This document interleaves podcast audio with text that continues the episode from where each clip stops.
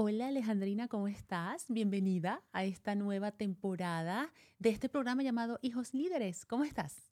Súper contenta, emocionada de esta segunda temporada. Amén, amén. Yo también, yo también. Entonces, bueno, en esta temporada vamos a empezar a adentrarnos a un tema interesante, las cuales son virtudes humanas de un líder positivo. Eso es lo que vamos a tratar más en esta temporada, ¿correcto?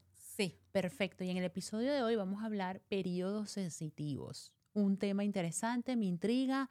No entiendo qué quiere decir, pero bueno, aquí vamos. De eso se trata. Aquí vamos.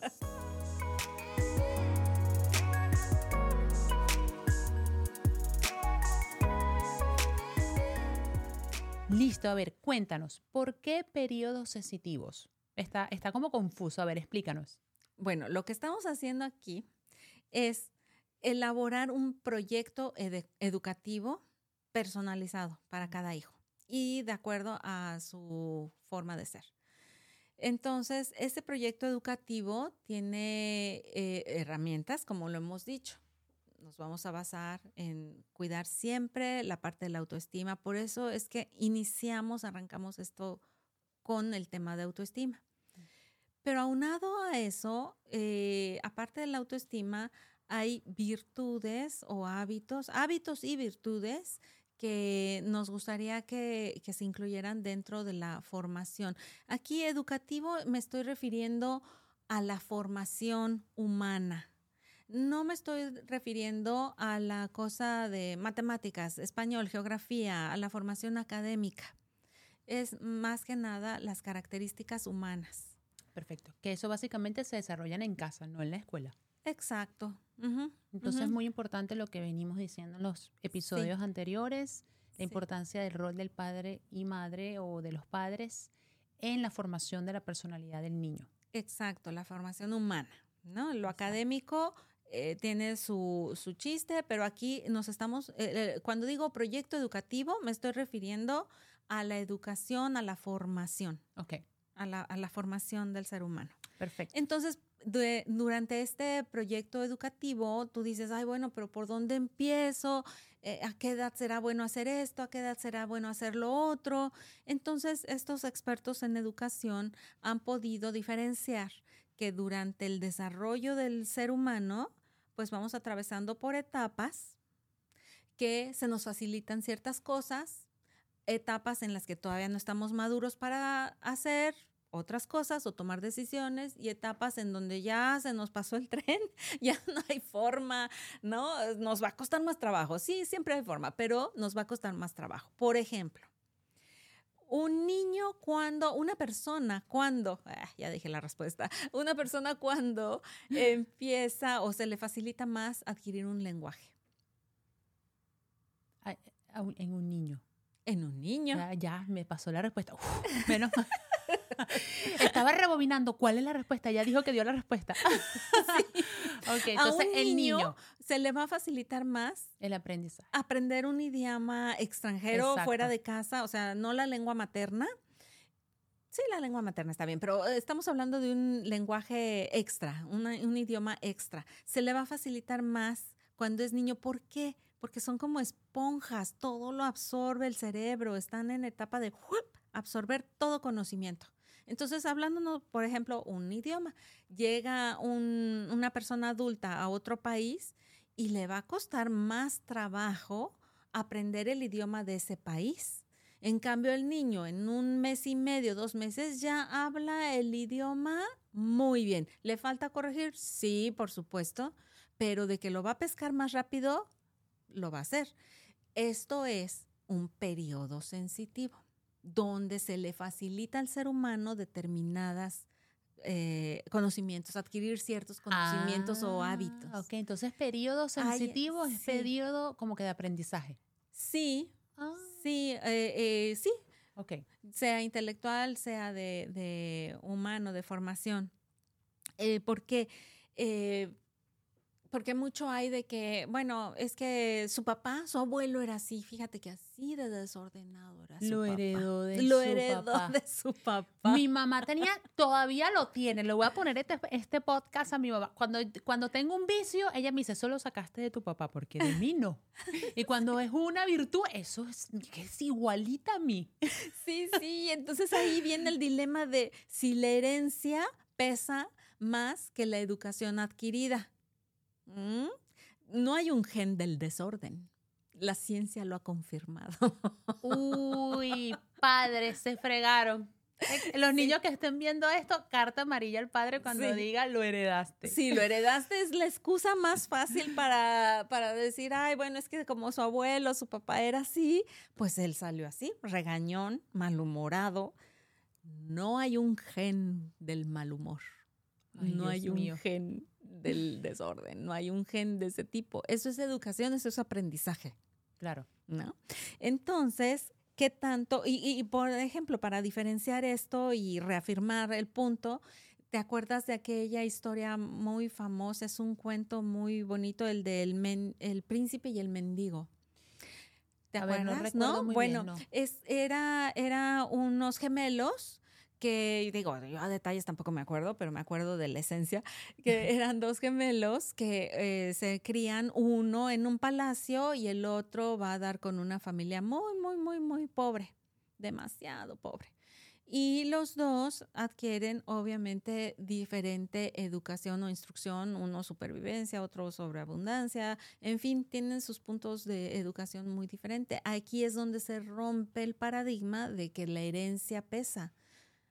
Oh, porque todo depende de las circunstancias que fueron criados. mucho más. Wow. Claro, porque el que fue criado en esa historia como el rey, el príncipe, eh, tiene cierta formación. Después la historia se pone interesante porque se encuentran de, de alguna y se forma intercambian. y se intercambian Sí, las sí. ropas y, Yo- y usurpan el lugar del otro y viven la experiencia del otro, ¿no? Hay- había una novela muy famosa que se llamaba La Usurpadora. La urs- Usurpadora era, perdón, perdón. Mi- mi- se me trabó la lengua.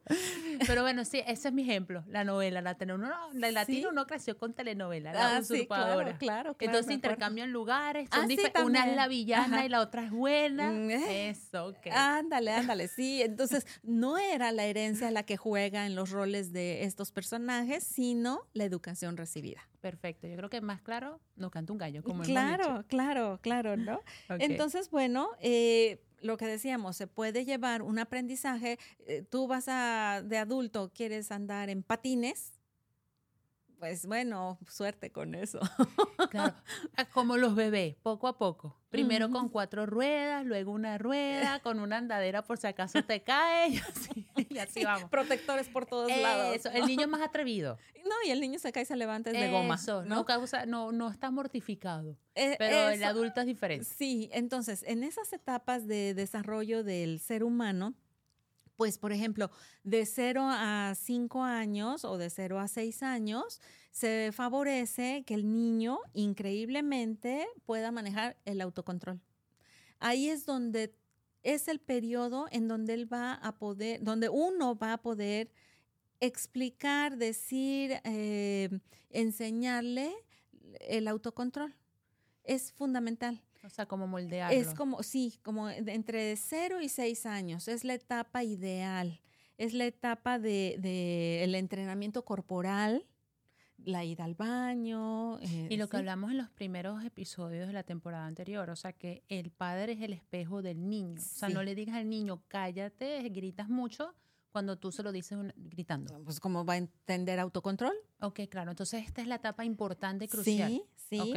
Hábito. Ahí también el niño, cuando es chiquito, es increíble, pero cuanto más chiquitos son, es más fácil de inculcarles el orden, de que recojan sus cositas y todo eso, ¿no? Eh, disciplina vital. Eso, eso tiene que quedar bien moldeado de los cero a los seis años. En el área efectivo eh, o emocional, afectiva o emocional, esa es la etapa de que el objetivo es enseñarle a querer. A querer y esto va como de los 0 a los 11 años. ¿Y qué quiere decir? Es la educación del corazón. La actitud de comprensión, de la empatía, entender a los más débiles, em, a los pobres o a los enfermos. Acordémonos de 0 a 11 años. ¿Te acuerdas el caso de la niña que vimos, el caso de, de, la niña? ella le podía enseñar a sus hermanas y ayudar en las tareas. Bueno, es esa etapa precisamente entre 0 y 11 años.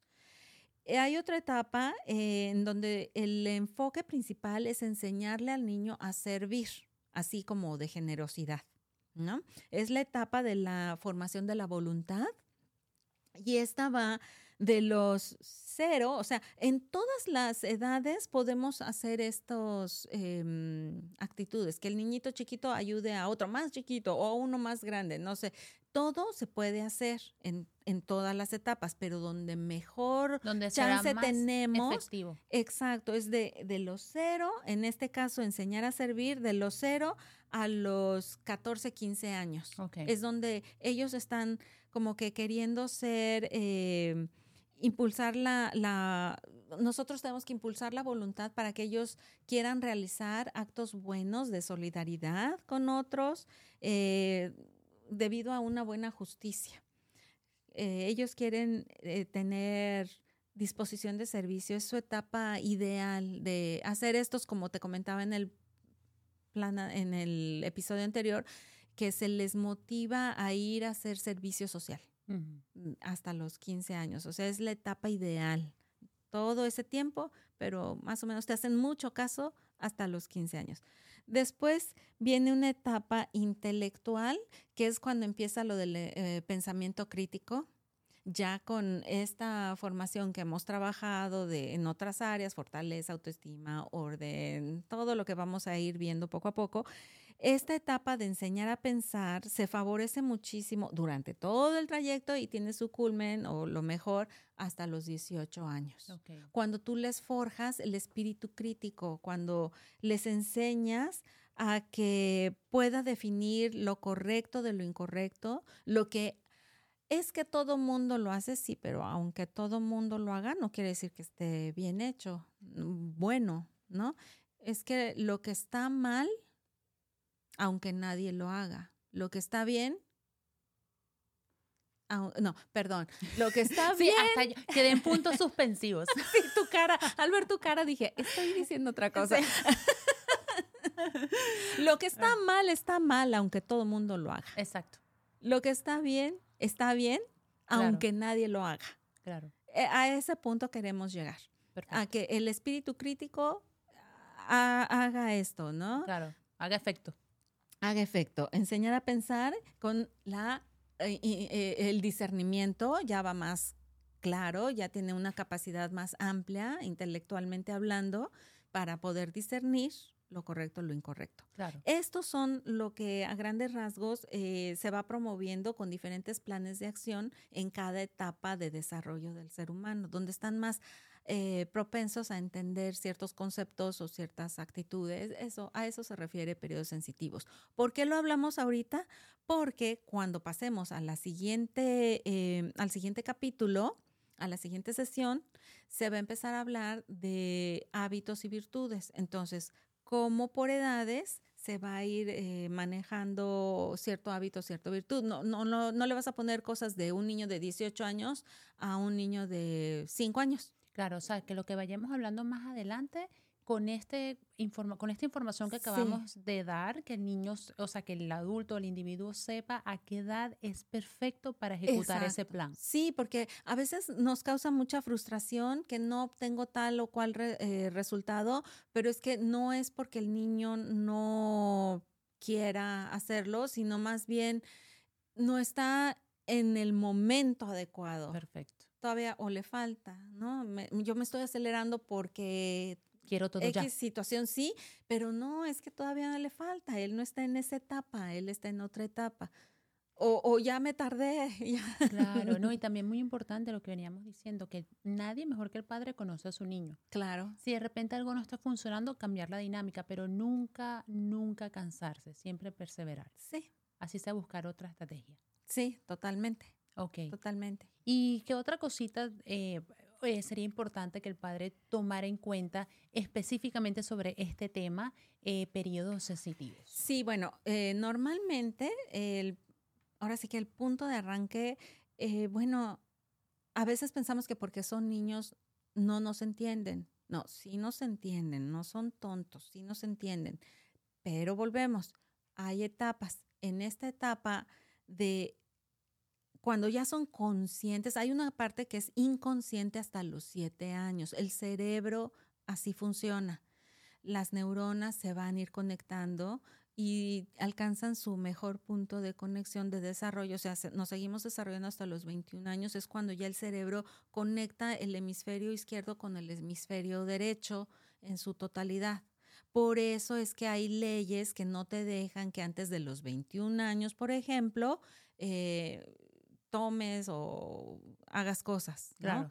No, eh, porque las neuronas no se han acabado de conectar totalmente. O de desarrollar. De desarrollar. Entonces, eh, bajo este concepto, el, de, el, uso de la razón eh, es empieza a partir de los siete años. Cuando tú te acuerdas de cuando eras de cuatro años, tres mm. años, difícilmente. o sea, a lo mejor te acuerdas cuando fuiste tu primer día al kinder. ¿Te acuerdas de algún lunch? Algunos flashbacks. Ajá, cositas, ¿no? ¿Por qué? Porque no éramos totalmente conscientes, todavía vivíamos en un mundo inconsciente. Hasta los siete años ya hay una conciencia del ser realmente. Y es cuando más memorias tenemos ahí.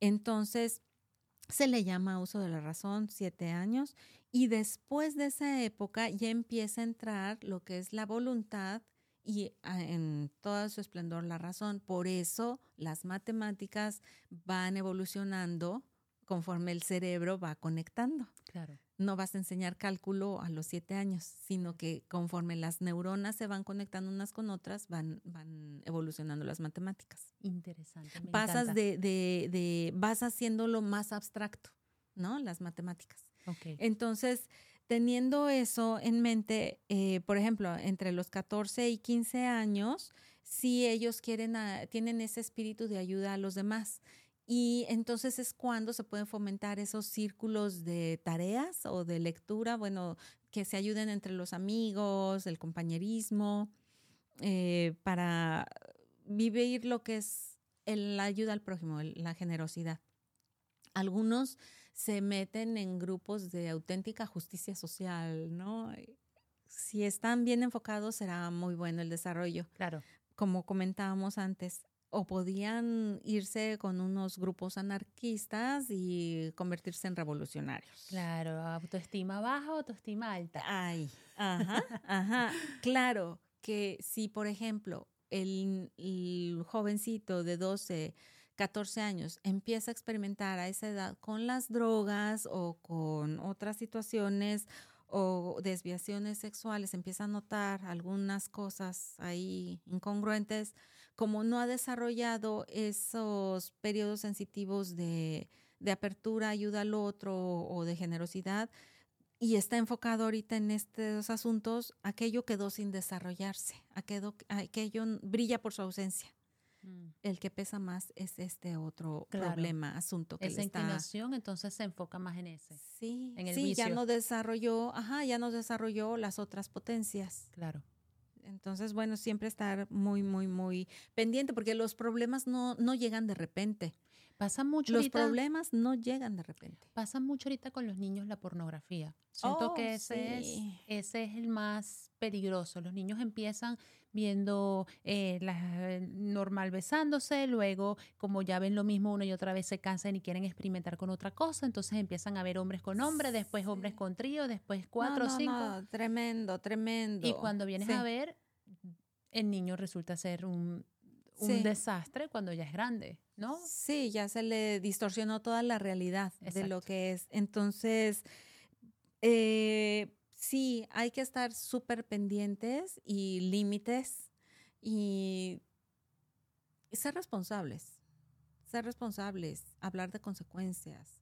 ¿Qué pasa cuando tú ves de más la pantalla y no estás con es que es que les damos dando es como darle a los chiquitos em, mira a, de, a los dos años no deben de tener cero contacto con las pantallas cero contacto precisamente porque las neuronas todavía no se conectan. Entonces está teniendo muchos problemas de atención de, memoria, de captación, ¿cómo entonces el niño va a adquirir la paciencia de escuchar las clases con una maestra que habla a nivel normal, sin muñequitos que estén brincando todo el lado, todo, todo el tiempo? Bueno. Entonces, eh, debe de haber límites, debe de haber etapas. Por eso están los periodos sensitivos. Mm. Y, pero si conociéramos esto, te aseguro que no le daríamos celulares a los niños antes del uso de la razón que es los siete años, ni siquiera eh, en la etapa de, de, de, secundaria, preparatoria. Yo a mis hijos les tuve que dar ya entrados en la último año de secundaria, primer año de preparatoria. ¿Por qué? Por una sencilla razón. Y no era un teléfono este, inteligente, eran de esos de plop, los flip-flops. Ajá, exactamente. Y fue porque tenían sus actividades extracurriculares en la tarde y tenían, o se cancelaba la práctica, o terminaba antes. Para estricta comunicación.